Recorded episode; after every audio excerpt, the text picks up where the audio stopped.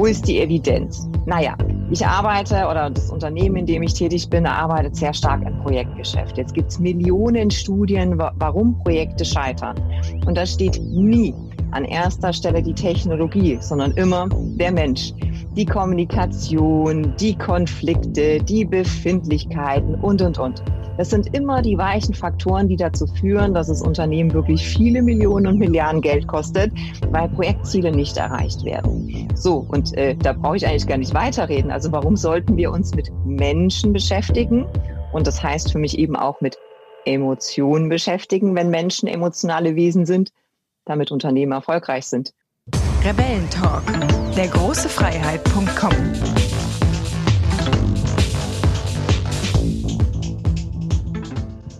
Ja, und hier sind wir wieder, die zwei Positionierungsrebellen der große Freiheit.com, Jens Alsleben und Jörg Ristau, moin moin aus Hamburg.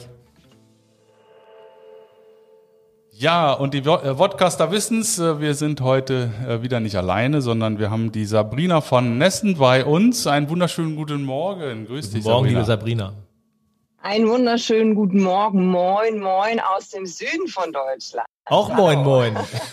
Ja, hier oben sagen wir moin, moin ist schon Geschwätz. Äh, wir, wir, so, äh, wir halten es. Ah, ja, genau. einmal reicht, ja. Ja, Sabrina, schön, dass du äh, bei uns bist zu einem wunderschönen sonnigen Wintertag im Jahr 2021. Das Thema ist Emotional Leadership. Leadership. Da freuen wir uns sehr drauf, weil das genau auf unser Ding einzahlt, wofür wir auch stehen. Neues Leadership, Emotion Leadership. Darum freuen wir uns sehr auf die, auf das Gespräch mit dir. Genau, du sagst ja, ja, selber von dir, du bist eine leidenschaftliche äh, Führungskraft äh, und äh, machst das ja schon seit 20 Jahren, bist in der IT-Branche sehr erfolgreich unterwegs. Äh, dein Slogan ist Menschlichkeit ist die Zukunft der Digitalisierung. Magst dich kurz vorstellen und was dazu sagen? Bevor wir mitten ins Thema reinspringen, meint ihr ja sehr gerne.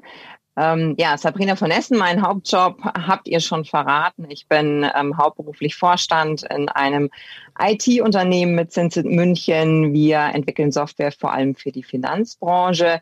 Ähm, dass ich in die IT geraten bin, war ein bisschen Glück, äh, ein bisschen Zufall und vor allem viel Neugier.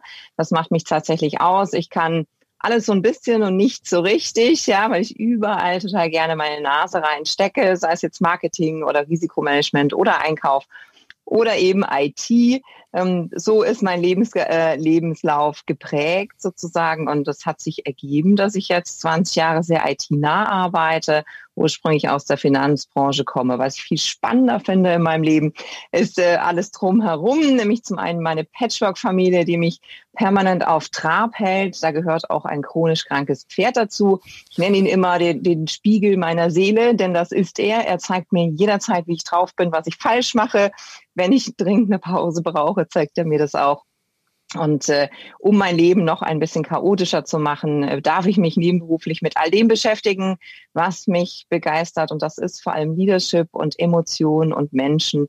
Und äh, da gibt's unterschiedliche Formate, sei es denn ein Buch oder eben das Mentoring oder das Speaking. Aber da geht's mir vor allem um die, um die Inhalte. So mhm. ist mein Leben bunt und vielfältig und äh, ja, let's go. da gibt's ganz viele Themen, die wir besprechen können. Ja, emotional, das äh, und du bist eine Frau und Emotionalität, das wird ja eher immer den Frauen zugeschrieben. Äh, und ähm, äh, hast du festgestellt, gibt es da gerade einen Change, dass jetzt auch Männer aus der Deckung kommen und sich als emotional zeigen, oder ist es immer noch so so ein Stigma? Das mit dem Zeigen hast du gut gesagt, ja, weil am Ende des Tages sind wir alle emotionale Wesen. Mhm. Und das finden wir erstmal gar nicht gut, weil wir haben doch jetzt jahrzehntelang gelernt, dass der professionelle Manager bitte rational ist. Ja, mhm. dass der Analysen macht und sich die, sich die Fakten anschaut und unterschiedliche Cases und Szenarien rechnet und hast du nicht gesehen. Das ist uns eingetrichtert worden von der Management-Literatur und den Gurus da draußen. Und jetzt kommt da jemand daher und sagt, vergiss das alles, du bist sowieso ein emotionales Wrack. Ja, äh, und das finden wir alle erstmal nicht gut. Ja, aber wenn wir denn ehrlich sind, was treibt uns an und was, was hindert uns? Ja, in der Kindheit, in der Schule. Also ich weiß nicht, wie es euch ging, aber ich war eher ein verstörtes Kind und äh, in der Jugend wurde das nicht besser. Ja, ich war introvertiert, ähm, damals auch noch dazu schüchtern und habe es irgendwie nicht richtig verstanden, ja, warum Menschen manchmal laut sind, warum sich Menschen streiten, ähm, wo überhaupt der Platz äh, für mich in der Welt sein soll. Und ich habe das immer so ein bisschen von der Seitenlinie beobachtet. Da dachte mir, what the hell, was ist hier überhaupt los in diesem Leben? Ich check's nicht. Und in der Jugend, wenn so die die ersten Kämpfe anfangen und man versucht, sich zu beweisen in seiner Peer Group und seinen Platz im Leben zu finden. Also äh, ich war da nicht ganz von dabei, ja. Also ich habe das nicht richtig verstanden. Und so, wenn wir, wenn wir unser äh, Leben alle mal reflektieren, ja, dann ist es so Wut, Freude, Angst, Trauer, Schmerz, ja, das bewegt uns und das hindert uns gleichermaßen. Und deshalb, ja, Emotionen sind wir alle, Punkt. Das ist äh, biologisch erwiesen sozusagen. das ist nicht meine Meinung. Was sich ändert, ist möglicherweise, dass wir wieder mehr gewillt sind, dem zuzuhören. Da gebe ich dir recht, ja. Und leider, leider sagt man, Frauen seien emotionaler. Mhm. Das stimmt in keiner Weise, weder positiv noch negativ. Was wir haben, ist die Erlaubnis, emotionaler zu sein. Es nimmt uns keiner übel, mhm. ja. Wenn wir äh, vor Freude schreien oder wenn wir mal richtig losheulen, das nimmt uns keiner so richtig übel, weil es sind ja eh Frauen. Ja? Wenn es ein Mann macht, wird er manchmal so ein bisschen befremdlich reagiert. Das ist der einzige Unterschied. In Köln gibt es ein Lied, das heißt, äh, Mädchen dürfen Grieche, Indianer dürfen das nicht. Also, und Grieche ja, heißt genau. weinen. Mädchen dürfen weinen, Indianer dürfen das nicht. ja, und so sind wir auch tatsächlich großgezogen. Ja. Und wenn ich jetzt so an früher denke, äh, wo wir herkommen, als zur Zeit der Säbelzahntiger, da war es ja so, dass die Frau quasi das Innenverhältnis hatte, die hat sich um die Kinder gekümmert, deswegen darf sie auch emotional sein. Und der Mann war der Krieger, der die Außengrenzen gesichert hat. Deswegen durfte der nicht weinen, er durfte ja keine Schwäche zeigen. Weil wer Schwäche zeigt, der hat verloren. Und dieses Spiel haben wir jetzt so viele Jahre gespielt und jetzt ist das vorbei. Ja, dieses Spiel spielen wir immer noch. Das ist ja genau das Fatale an der Sache. Ne? Ja. Und deswegen ähm, haben Männer ganz oft auch mein Mitleid, ja. Also nicht meine, meine Wut, wie das anderen Frauen so geht, sondern mein Mitleid, weil ich das im Geschäftsleben noch immer feststelle, wenn ich mir die erfolgreichen Manager anschaue, die jeden Tag krampfhaft versuchen, dieses Bild recht, aufrechtzuerhalten, ja.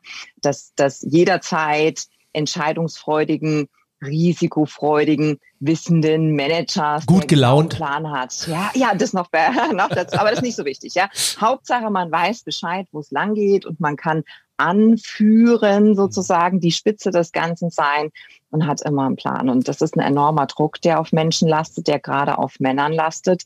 Und ähm, Frauen auf der anderen Seite haben es für sich auch so sehr verinnerlicht, dieses Caring, ja, dass mir viele Frauen sagen, du bist ja gar keine richtige Frau mehr. Du bist mhm. ja schon fast ein Mann geworden, so wie du dich verhältst.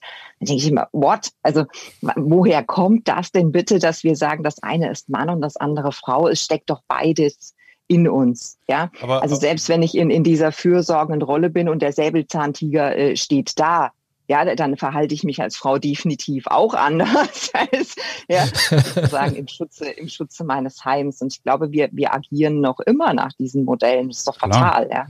Aber ähm, jetzt ist natürlich so, es hat ja funktioniert. Ne? Also die Art und Weise hat den Leuten siebener BMWs oder S-Klasse beschert, äh, dann äh, über die äh, Mietwohnung hin zur Doppelhaushälfte zum ein, äh, einzelstehenden so Einfamilienhaus Villa. mit Doppelgarage in, äh, in Grünwald äh, und ähm, das äh, ähm, Statusansehen innerhalb der Community ist gewachsen ähm, und jetzt kommt da einer daher und sagt, das andere ist besser.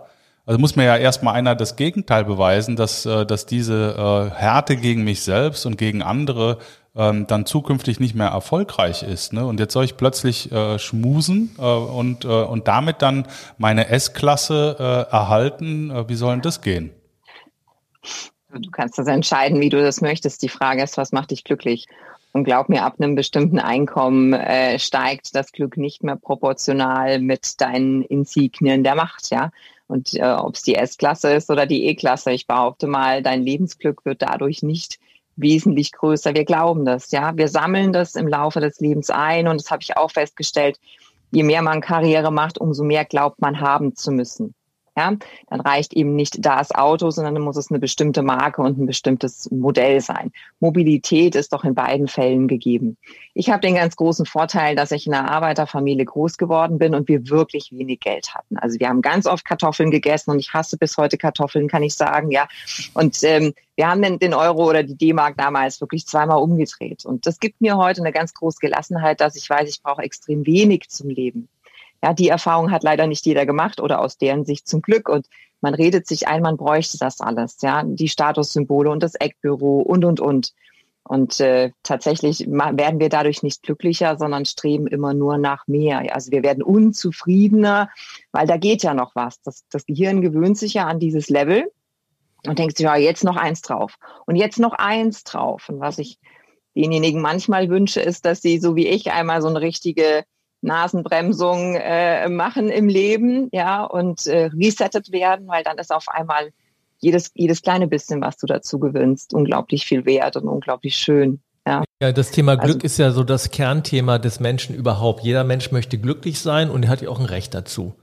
Und ich glaube, wir sind jetzt so an einer Schwelle. Es gibt zwei Arten von Glück. Also das gibt einmal das Werteglück und es gibt das Konsumglück. Und ähm, ich glaube, wir haben die letzten Jahre sehr viel eingezahlt auf das Konsumglück, was man auch verstehen kann. Nach dem Krieg, da ging es darum, etwas zu haben. Meine Oma hat immer gesagt, hast du was, dann bist du was. Und äh, dieser Glaubenssatz, der hat sich auch sehr lange gehalten. Und ich glaube, wir sind mhm. jetzt an einer Schwelle, wo wir vom Konsumglück, weil was hat mich glücklich gemacht nach dem Krieg? Ich hatte kein eigenes Heim, ich hatte nicht viel zu essen und so weiter und so weiter. Da haben wir unsere Lebensqualität erhöht, indem wir uns was gekauft haben, was geleistet haben. Diese Welle ist geblieben und ich glaube, die ist jetzt so an einem Punkt, wo wir merken, okay, noch eine S-Klasse, noch eine Yacht, noch mehr Urlaub, noch mehr dies, noch mehr das macht uns überhaupt nicht mehr glücklich, sondern es dreht sich um. Weil irgendwann, wenn ich ganz viel habe, steigt auch die Angst, dass ich wieder das verliere. Und, ähm, ja. und jetzt haben wir die, sind wir an einem guten Punkt, wo wir, wo wir äh, umschwingen können zum Werteglück. Das heißt also, wenn wir uns fragen, wer sind wir? Ne, die Frage können sich ganz wenig nur beantworten, habe ich festgestellt.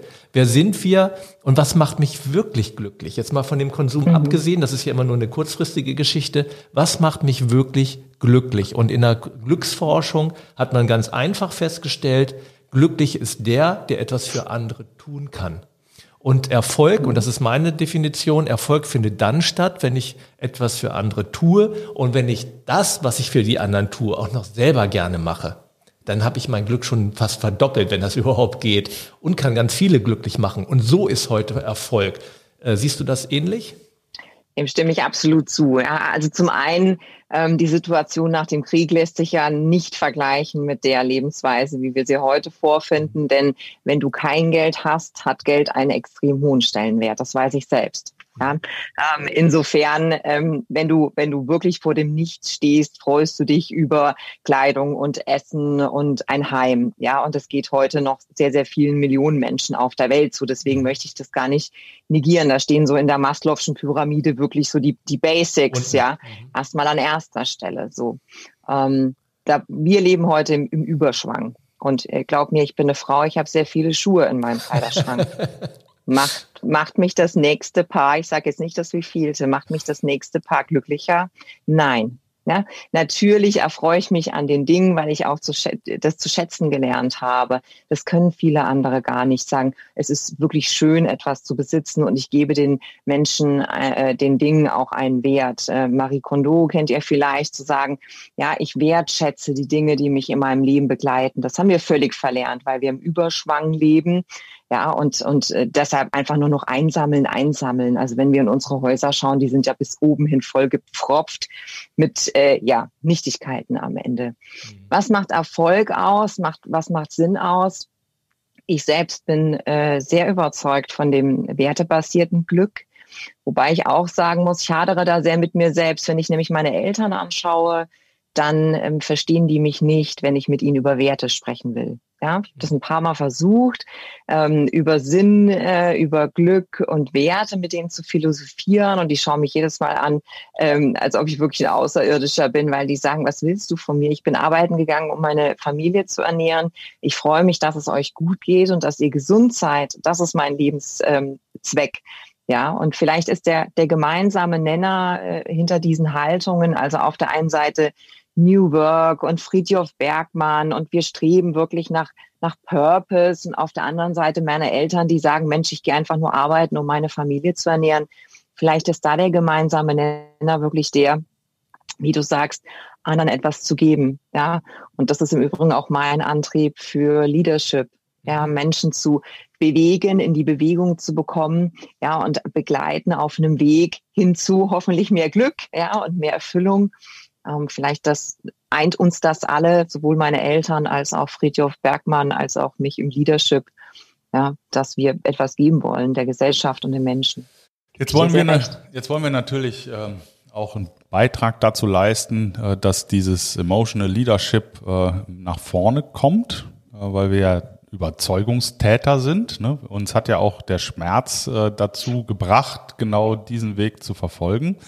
Und jetzt äh, sitzen da die Reihe derer uns gegenüber, die sagen, dieser Firlefanz, äh, dieses Räucherstäbchen-Geschwafel hilft mir bei der nächsten Analystenkonferenz einen feuchten äh, und meine nächsten Quartalsberichterstattungen ähm, aufzupolieren mit Räucherstäbchen Absatzzahlen, äh, das äh, kommt mir gar nicht in die Tüte. Ähm, mhm. Also die äh, auf Deutsch die Brücke zum EBIT. Also, die, das ist ja die, für uns ist das der, der goldene Weg, wenn wir es äh, schaffen können, ähm, ähnlich wie das bei vielen Prozessverbesserungsmaßnahmen ja der Fall ist, dass wir ähm, am Ende des Tages sagen können, die Performance ist nachhaltig deutlich besser, wenn du das Thema Emotional Leadership anschiebst. Äh, was für Evidenzen hast du denn dafür und wie argumentierst du das gegenüber den Hardlinern, die sagen, steck mal deine Räucherstäbchen wieder weg? Mhm. Also Punkt eins, ich muss auch abliefern. Ich habe auch einen Aufsichtsrat, der mich nach dem EBIT fragt. Also das ist gar nicht so weit weg von mir, dieser Gedanke, ja. A, wir entscheiden selbst, ob wir im Taylorismus leben oder in einer neuen Welt. Die Entscheidung darf jeder, jeder Unternehmer und jeder Vorstand für sich selbst treffen, wie er denn sein Unternehmen gestalten will. Und wenn ich mich umschaue, ist die Mehrheit der deutschen Unternehmen wirklich noch sehr, sehr weit in der Historie hängen geblieben. Ja, allein die Frage, was passiert nach der Pandemie, gehen wir zurück ins Office, beantworten ja mehr als zwei Drittel mit natürlich ja, hören wir auf mit diesen Philippans, wie du sagst, mit diesem Homeoffice-Gedönse. Wir kommen schön wieder hierhin, wo ich euch alle unter kontrolliere. Ja, sagen mehr als zwei Drittel. Also ja, äh, äh natürlich sind ganz viele noch in diesem Mindset. Warum auch? Sie sind so, wie ich sagte, von den Management-Schulen ausgebildet worden. Da mache ich denen persönlich erstmal gar keinen Vorwurf. Wo ist die Evidenz? Naja, ich arbeite oder das Unternehmen, in dem ich tätig bin, arbeitet sehr stark im Projektgeschäft. Jetzt gibt es Millionen Studien, warum Projekte scheitern. Und da steht nie an erster Stelle die Technologie, sondern immer der Mensch. Die Kommunikation, die Konflikte, die Befindlichkeiten und, und, und. Das sind immer die weichen Faktoren, die dazu führen, dass es Unternehmen wirklich viele Millionen und Milliarden Geld kostet, weil Projektziele nicht erreicht werden. So, und äh, da brauche ich eigentlich gar nicht weiterreden. Also warum sollten wir uns mit Menschen beschäftigen? Und das heißt für mich eben auch mit Emotionen beschäftigen, wenn Menschen emotionale Wesen sind, damit Unternehmen erfolgreich sind. Und deswegen eben auch der Satz, Menschlichkeit ist die Zukunft der Digitalisierung. Es geht ja gar kein Weg am Mensch vorbei. Wir brauchen doch das Brain in der Zukunft, um kreativ und innovativ zu sein. Na klar wird es künstliche Intelligenz geben, aber wer macht denn die Regeln? Ja, wer schiebt denn an? Doch immer der Mensch und der Mensch steht, stellt eben auch sicher, dass Projekte erfolgreich sind. Also hey, für mich eins und eins, da muss ich, logisch, dass wir der Emotionalität mehr Raum einräumen müssen. Da muss ich an meine Mama denken. Meine Mama hat mir immer gesagt, ich soll einen Schal anziehen im Winter. Aber Schal war mhm. nicht cool habe ich mir keinen Schal angezogen und hatte halt Halsschmerzen. Aber das war viel cooler, als einen Schal anzuziehen. Also natürlich wissen wir alle, äh, ja, Revoluzer. ja, du, ich, ich sag dir. aber mit meiner Frisur, ich habe jetzt auch immer Mütze an. Äh, aber äh, ich meine, da, da steckt ja dahinter ähm, einmal Sachebene, ne? Schulz von Thun, Sachebene, das haben alle verstanden. Ja, der Mensch ist irgendwie äh, wichtig und es scheitert immer am Menschen und so. Warum macht's denn noch keiner. Na, nicht keiner, aber warum machen es noch so wenige? Also warum ziehen die Leute keinen Schal an, wenn es kalt ist? Mhm. Weil es noch nicht richtig wehgetan hat. Weil ah, der Schmerz okay. noch nicht groß genug ist, aber das wird kommen. Unsere Zukunft ist technologisch 100 Prozent und zwar eine Maße, was wir uns heute nicht vorstellen können. Ja, wird künstliche Intelligenz unser aller Gesundheit, Finanzen, private Lebensbereiche und eben auch Unternehmen ähm, durchdringen und beeinflussen. So, und dann wird's erfolgskritisch, ob wir in der Lage sind, die Ressource Mensch, uns selbst als allererstes sinnvoll einzusetzen, ja. Und äh, ja, das mit dem Schal, wenn das mal nur so ein bisschen Halskratzen ist, ja, da kann ich drüber hinwegsehen, ja. Aber wenn ich dann das dritte Mal eine, eine ernsthafte Angina habe, dann überlege ich mir das vielleicht doch, ob das mit dem Schal, so war das zumindest bei mir dann, ja, ob das vielleicht doch einen tieferen äh, Sinn hatte. Also der Mensch wird angetrieben von Schmerz und von wirklich Niederlagen, ja. Und wir wünschen so sehr, dass wir alle aus uns selbst heraus erkennen und verstehen und mit Freude die Änderungen initiieren. Das tun wir nicht. Mhm. Aber wenn es richtig wehtut, dann, dann laufen wir. Wobei das ja eigentlich ganz logisch ist, was du gesagt hast, mit der, mit, dass der Mensch nur noch bleibt. Guck mal, wenn du äh, guckst, die Industrialisierung, dann gab es Maschinen und äh, dann gab es Computer. Das heißt, der Mensch war ja lange Zeit nur der Ersatz für das, was es heute gibt an Maschinen. So, das heißt, er wurde in seiner Mensch, in seinem Menschsein, auch unser Schulsystem baut ja noch darauf aus, auf Gleichmachen, auf Funktionieren. Der Mensch musste funktionieren. Das sagen ja auch viele Vorgesetzte noch. Meine Mitarbeiter müssen funktionieren. Und äh, heute sind wir aber an einem Punkt, wo quasi die Menschen als Maschine gar nicht mehr gebraucht werden, also immer weniger gebraucht werden, weil wir haben ja Maschinen. Ne, das fing ja an mal mit dem Geldautomaten und äh, Kasse und so weiter. Das geht ja immer weiter. Das heißt, es ist ja eigentlich ganz logisch, weil wenn alles der Computer macht an Arbeit, dann brauchen wir ja den Menschen, um kreativ zu sein, um dem Computer kreativ sagen zu können, was er machen soll. Weil wer soll es denn sonst tun? Und von daher müsste es doch jeder eigentlich verstehen, oder? Also es ist zumindest auch meine Behauptung, dass es gerade deshalb umso mehr den Menschen braucht. Es genau. gibt aber auch die Tendenzen und heute weiß das ja noch keiner so richtig. Es gibt die Gruppe, die sagt, deshalb, weil wir künstliche Intelligenz haben wird und die aus sich selbst heraus lernt und immer besser versteht und auch in der Lage sein wird, Neues zu entdecken, also wirklich kreativ und innovativ zu sein, Deshalb brauchen wir den Menschen zukünftig gar nicht mehr. Wir liegen alle in der Hängematte und haben ein Grundeinkommen und wir sind sozusagen so nutzlos wie die Ameisen, weil die Maschinen die Welt regieren. Das ist nicht meine Weltanschauung. Ob es richtig ist oder falsch, weiß ich nicht. Und, und wie gesagt, logisch ist das alles. Und das wissen wir nicht erst seit gestern. Und das ist schon gar keine Erfindung von der Sabrina, dass wir, dass wir menschlich sind und Menschen brauchen, um, ja, ähm, wir machen nur nichts draus. Das ist, Menschen sind wie, sind wie Lemminge, ja. So, solange irgendwie einer vorgaloppiert, galoppieren wir alle hinterher, haben so ein bisschen Scheuklappen auf, ja. Und solange uns niemand was tut, solange dieses System funktioniert, hat ja keiner die Notwendigkeit, daraus auszubrechen. Warum denn auch? Ja, und das System ist ja jetzt gerade tatsächlich in Frage gestellt durch diese neue Wert, durch den Wertewandel. Das System war ja jahrelang darauf ausgebaut, dass wir immer mehr konsumieren, konsumieren, konsumieren und damit wurde die Maschine quasi am Laufen gehalten. Jetzt kommen die jungen Leute an und sagen, wir wollen minimalistisch leben. Wir wollen kein eigenes Auto mehr haben. Wir wollen nur noch das Nötigste haben.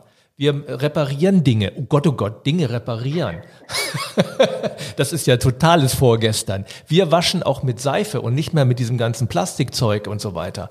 Das bedeutet ja, wenn man das jetzt weiterspinnt, dass dieses System so gar nicht mehr funktioniert, in dem äh, wir jetzt nicht mehr die S-Klasse brauchen und nicht mehr äh, die Yacht brauchen und diesen ganzen Kram, sondern die Leute glücklich sind, weil sie wenig haben, dann funktioniert ja das ganze System nicht. Das heißt, wir müssten ja da irgendwo umdenken, oder?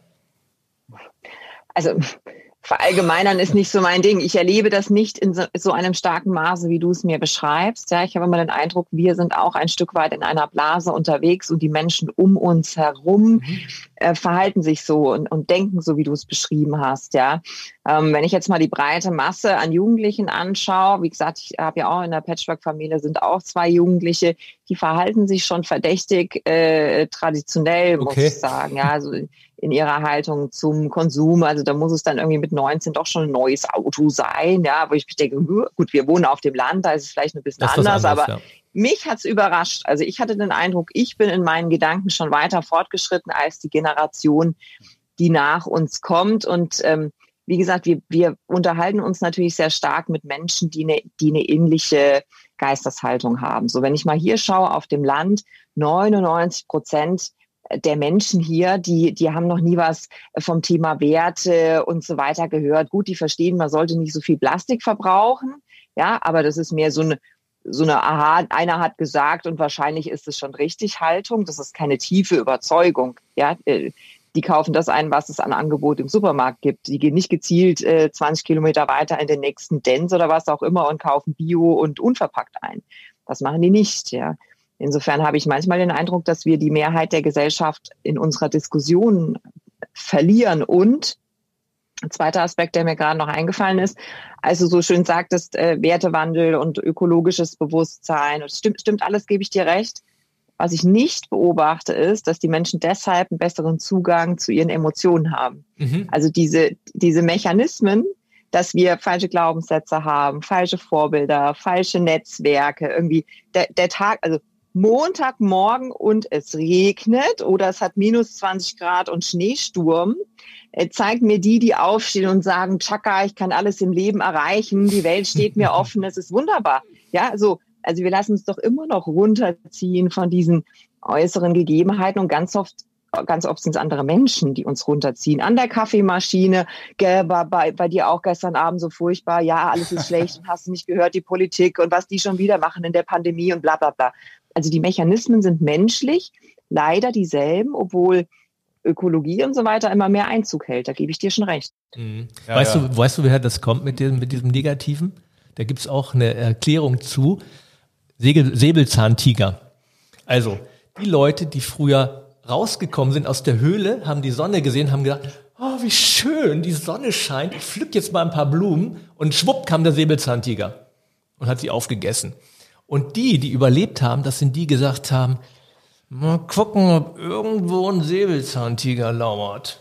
Und das sind wir heute und deswegen sind wir so, wie wir sind. Ne? Das sind also ganz klare Mechanismen, warum wir uns so entwickelt haben. Die Frage ist, was ist jetzt gut? Ändert sich da jetzt was? Also dürfen wir jetzt rausgehen und uns über die Sonne freuen oder macht es noch weiterhin Sinn, aufzupassen, ob nicht irgendwas passieren kann? Weil da kommt das Jammern her. Und die Leute, die gut drauf sind, das sind ja meistens die, die auch eigene Ziele haben. Wenn wir von der Masse mhm. sprechen, gibt es ja auch viele, die gar keine eigenen Ziele haben. Die jammern ja, ja. aus, aus äh, äh, äh, keine Ahnung, das ist Lebensinhalt. Also wenn, wenn man immer das tut, was andere wollen, dann findet man das immer blöd. Und äh, wenn man aber eigene Ziele hat, dann ist es ja nicht so. Also das ist, glaube ich, so der, ja. der Grund. Aber ich finde das immer ganz geil. Ich erzähle ja immer alles mit Säbelzahntiger. ja, genau. also wenn man das jetzt mal äh, übersetzt, eine Frage an dich. Äh, du sagst ja, du machst äh, ähm, andere Menschen fit für Führungsexzellenz im digitalen Zeitalter. Ja, also äh, wenn man das jetzt mal versucht äh, zu übersetzen, das mit dem Säbelzahntiger, äh, wie äh, gehst du da vor? Was, was sind so deine, äh, deine Dinge, die du ähm, rätst oder wo du deinen, äh, deinen Klienten hilfst, äh, da ein anderes Bewusstsein zu entwickeln?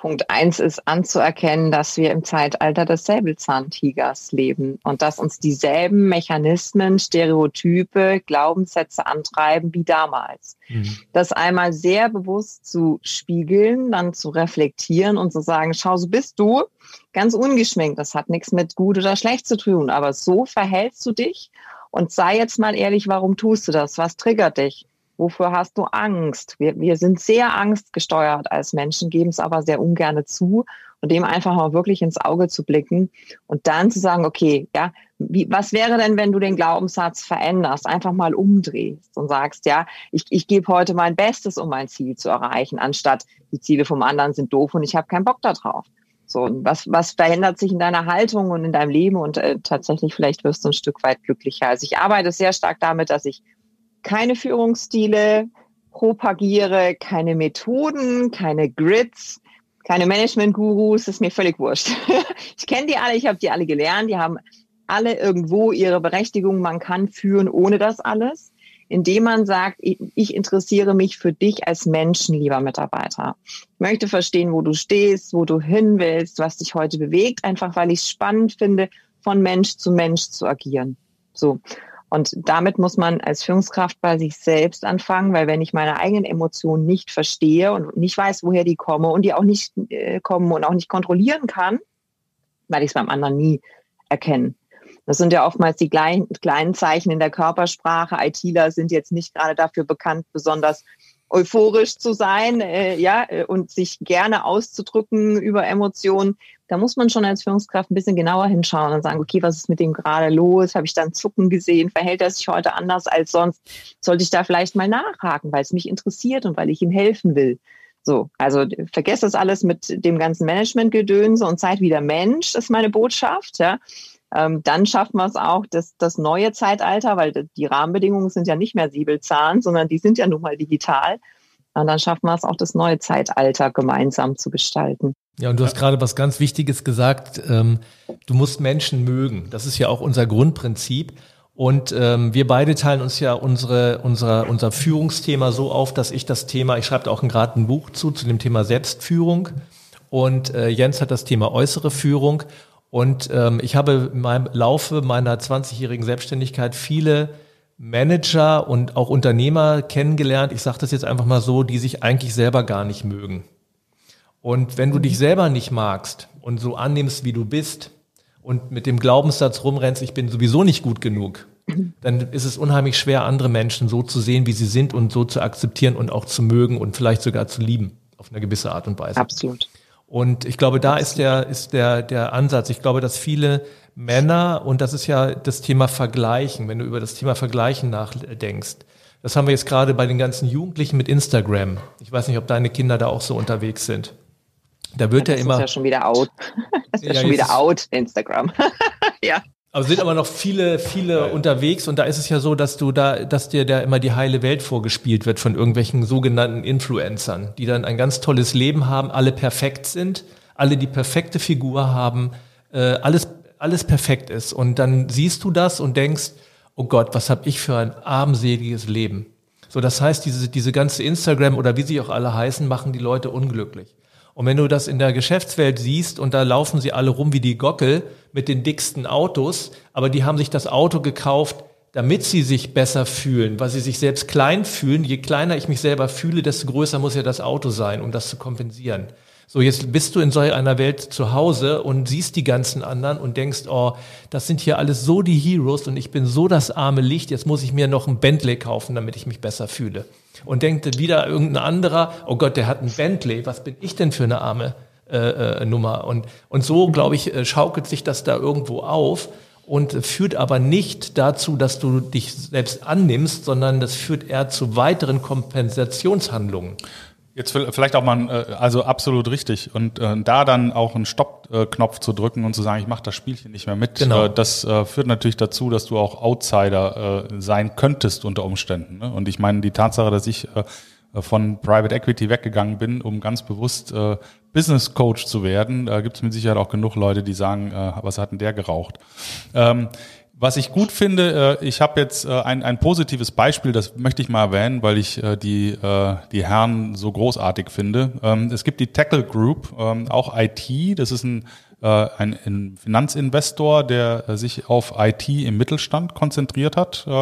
Und die haben ganz bewusst angefangen, ihre Plattform so aufzubauen auf Basis ihrer eigenen Stärken. Und die haben tatsächlich auf der Homepage auch ihre jeweilige Top 1 Clifton Strengths Stärke stehen und auch erklärt. Äh, und die gehen ganz bewusst dahin zu sagen, wir bauen eine Struktur auf auf Basis von gegenseitiger Wertschätzung und Anerkennung der Talente des jeweils anderen.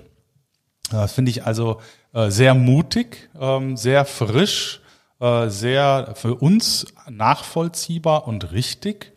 Äh, was gibst, was gibst du denn äh, oder was hast du für Methoden kennengelernt oder äh, Impulse bekommen von wirklich exzellentem Leadership im, in der, im Zeitalter der Digitalisierung? Einfach mal so ein paar Beispiele, ähnlich wie wir das das letzte hatten bei dem Hotelier, der gesagt hat, äh, wir bauen unsere Hotelzimmer gerade um zu Dining Rooms genau. und machen Private Dinner in den Hotelzimmern, damit wir überhaupt eine Belegung, Belegung kriegen. Haben, ja. also was gibt's denn da für Ideen, äh, die du gut, die du gut findest?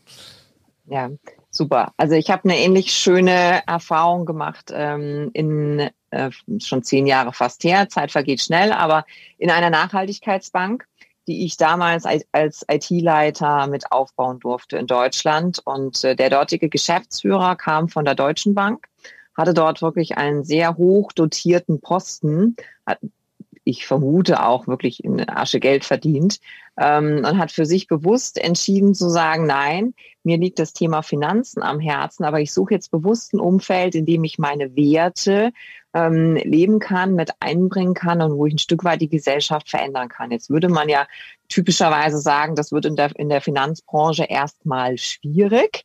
Ja, aber er hat eben genau diesen Platz gefunden ähm, in der, in der Ökobank und äh, macht das heute noch sehr erfolgreich. Und ich erinnere mich unglaublich gerne an die Zeit, weil wir keine Clifton Strength auf unserer Webseite hatten und auch kein Plakat, wo drauf stand, äh, hier sind unsere Unternehmenswerte, sondern weil das ein gelebtes, gemeinsames Verständnis war, dass wir die Welt verbessern. Und zwar äh, sowohl der Empfangsmitarbeiter als auch der Hausmeister, als auch der ITler und, und, und. Also dass wirklich jeder seinen Platz in diese, in diesem Organismus, sage ich mal, hatte und wir gemeinsam die, die Welt ein Stück verbessern. Da haben wir nicht groß drüber philosophiert und das war auch keine Sekte, das war immer noch ein normales Unternehmen, eine Bank und da gibt's Gesetze und Regularien.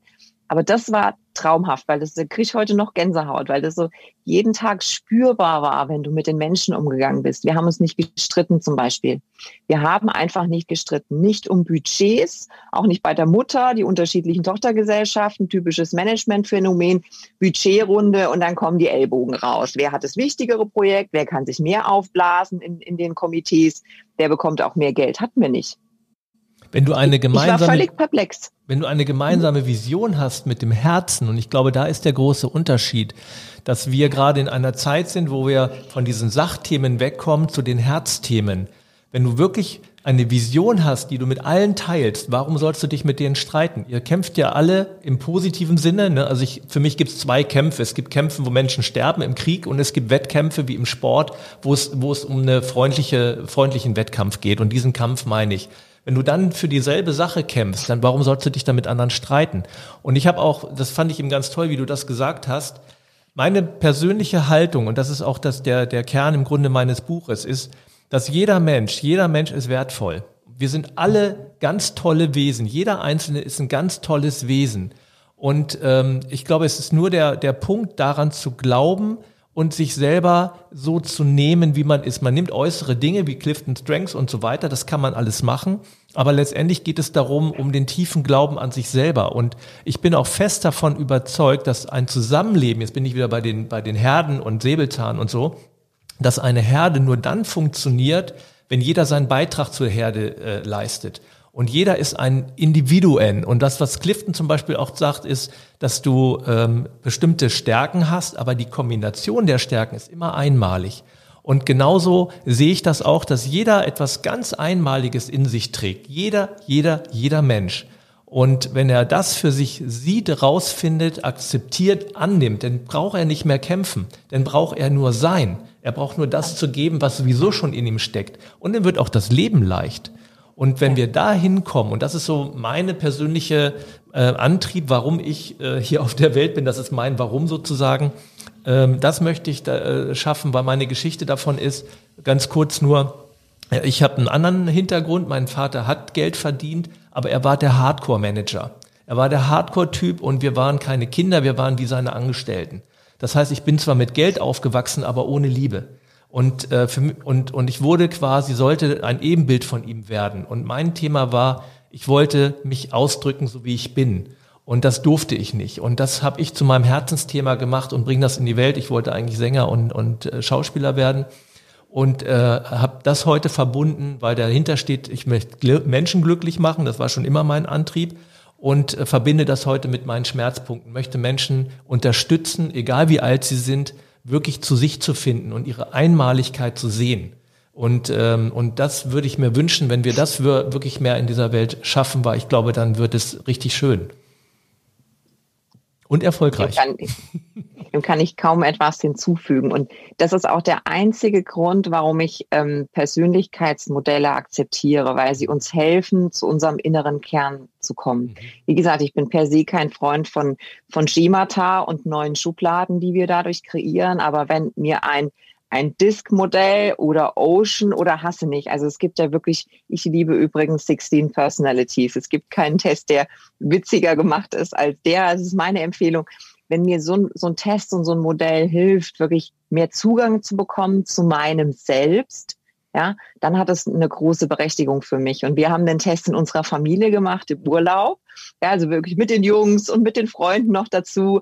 Und wir hatten so viel Spaß, weil dann diese Aha-Momente kamen, ne? Zu sagen, ah, deshalb hast du damals so reagiert, genau. jetzt verstehst. Ja. ja. Und das war ein Moment, wo ich, wo ich wirklich das Gefühl hatte, wir alle sind näher zueinander gekommen, ja. aber auch jeder ist für sich näher bei sich angekommen. Mhm. Und das wünsche ich uns allen so sehr in der Gesellschaft, dass wir eben keine Lager mehr bilden, sondern verstehen, wir sind alle in einem Team. Ja, also die Kunden und die Lieferanten und die Unternehmen und die Mitarbeiter, wir stehen doch irgendwie alle auf der gleichen Seite, ja, weil Glück wollen wir alle, Erfolg auch. Wir müssen uns um die Umwelt kümmern, weil wir haben nur diese eine Erde. So, also für mich stehen sowieso alle auf der gleichen Seite. Wir verhalten uns nur nicht so. Ja, ich meine, für uns ist, äh, sind diese Personal, äh, Persönlichkeitsanalysen eine Abkürzung zum Verstehen und äh, nicht zum nur, Fühlen auch und nicht nur für uns selber, sondern auch für den anderen. Also dass man äh, und was was wir auch äh, gut finden grundsätzlich ist, äh, sie geben uns ein äh, gemeinsames Vokabular, weil eben viel auch äh, daran hängen bleibt, dass das Gesagte eben missinterpretiert wird und äh, meine Einzigartigkeit ich auf den anderen äh, entsprechend ähm, spiegel und glaube, der müsste auch so sein wie ich.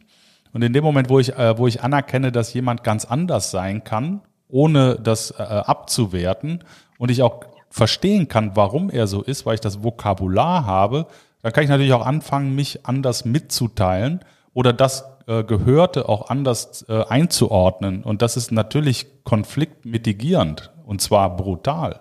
Und dadurch äh, kann, kann ich mich natürlich auf das Wesentliche konzentrieren, nämlich auf das gemeinsame Ziel äh, und ähm, weniger mich darauf konzentrieren, äh, dass äh, vielleicht der Gegenüber der Säbelzahntiger ist und ich mich vor dem schützen muss. Ne?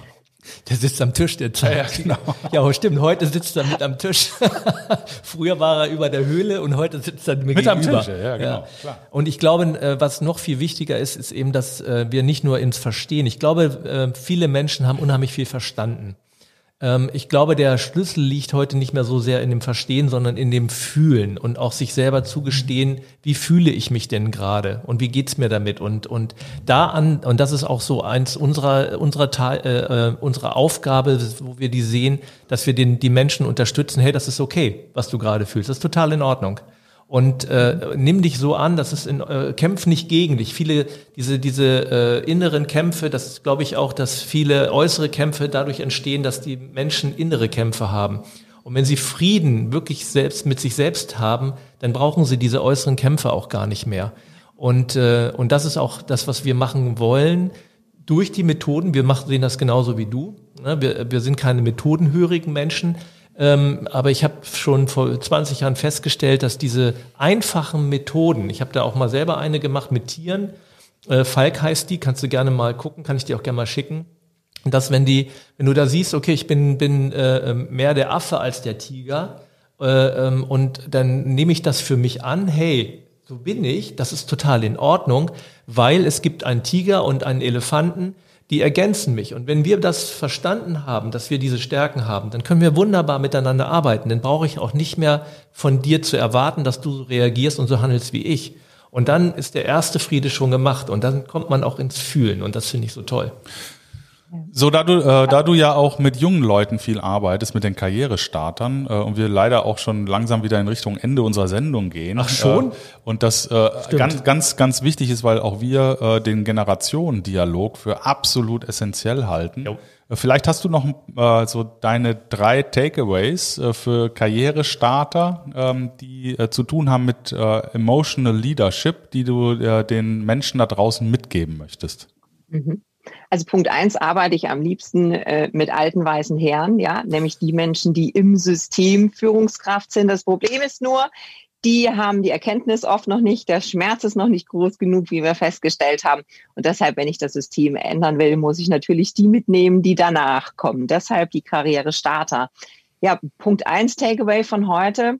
Der Säbelzahntiger sitzt am Tisch. Ich fand das eben eine grandiose Aussage. Warum? Weil wir immer versuchen, die Angst wegzuschieben, die Unsicherheit wegzuschieben. Und ich sage immer, pack doch mal die Angst in deine Tasche. Ich habe die ganz oft mit dabei. Erstens mal bin ich wirklich ein Schisser und zweitens mal will doch die Angst für mich nur Gutes. Die will mich doch nur bewahren und deshalb immer mal hinzuschauen und zu sagen, bist du noch da oder ist mein Ego gerade zu groß geworden? Ist noch alles in Ordnung mit uns? Finde ich ein ganz schönes Bild. Ja, also es ist in Ordnung zu fühlen, unsicher zu sein. Es müssen nicht immer die positiven Emotionen sein. Die wollen uns alle nur Gutes. Da genauer hinzuhören, führt dazu, Führung ist ein Mindset. Du hast gesagt, Selbstführung, es fängt wirklich bei uns an, ist für mich der Kern des Ganzen. Mhm. Ja, wir kommen immer wieder drauf zurück, Verletzungen in der Kindheit, in der Jugend ähm, oder auch Misserfolge, die wir fehleinschätzen im Rückblick. Ja, zu sagen, es fängt wirklich bei uns selbst an, uns miteinander, ähm, mit uns selbst auseinanderzusetzen. Und ja, letztendlich ist Führung natürlich auch ein Handwerk. Und ich finde es ganz wunderbar, was ihr tut, dass das eure Profession ist, da auch mit Menschen zu arbeiten. Und äh, dann haben auch alle Modelle ihre Berechtigung, weil sie uns Hilfestellung geben und den Weg nach innen leiten. Und so ist für mich das Ganze ein rundes. Ich habe das Gespräch heute unglaublich genossen. Ihr habt tolle Beispiele parat. Das finde ich ganz wunderbar. Also vielen Dank dafür. Vielen Dank. Uns hat das, also mir das, ich glaube, ich kann auch für dich sprechen, uns hat das total viel Spaß gemacht. Weil das ist, äh, was mich angeht, äh, auch mit meinem Buch, was ich gerade gesagt habe, das ist die, das ist die Essenz. Und das ist es, wofür ich auf dieser Welt bin. Und, und das war schon immer so, dass ich früh gemerkt habe, ich bin, mein Vater wollte, dass ich sein Unternehmen übernehme und ich habe immer gemerkt, das bin ich nicht. Ich will was anderes. Meine Aufgabe ist eine andere hier. Und ich habe laut Clifton Strengths gehört Selbstbewusstsein zu meinen Kernstärken. Das heißt, ich habe auch schon, schon als Kind ein gewisses Selbstbewusstsein gehabt, sonst hätte ich mich da auch gar nicht durchsetzen können. Und, äh, und ich bin immer dankbar, wenn ich mit Leuten mit dir, wie dir oder äh, äh Menschen sprechen kann, die das auch so sehen, die das auch spüren und auch in die Welt bringen wollen. Und das ist unser, unser Ding. Wir wollen uns mit Menschen vernetzen, weil wir beide, wir können zwar eine ganze Menge schaffen, aber das schaffen wir nicht alleine. Also es, es geht nur im Netz. Und ich habe bei dir was ganz Tolles gelesen, als ich mich äh, vorbereitet habe, dass du gesagt hast, ähm, es macht keinen Sinn, ich bin gerne vernetzt, damit ich nicht in einer Blase bleibe und, und äh, äh, glaube, mein, also so habe ich das interpretiert, so meine eigene Weltsicht für die Wahrheit halte sondern immer wieder mich reflektiere im Netzwerk und das finde ich mhm. total super. Und mich würde es persönlich freuen, wenn wir das schaffen, dass wir, da sind wir gerade bei, ähm, auch uns so vernetzen, dass wir uns gerne öfter mal austauschen, vielleicht noch mal einen Podcast machen, aber das wäre wär mein, mein Herzenswunsch für heute, wenn wir das hinkriegen. Also drei Prozent braucht's, um einen Trend zu setzen.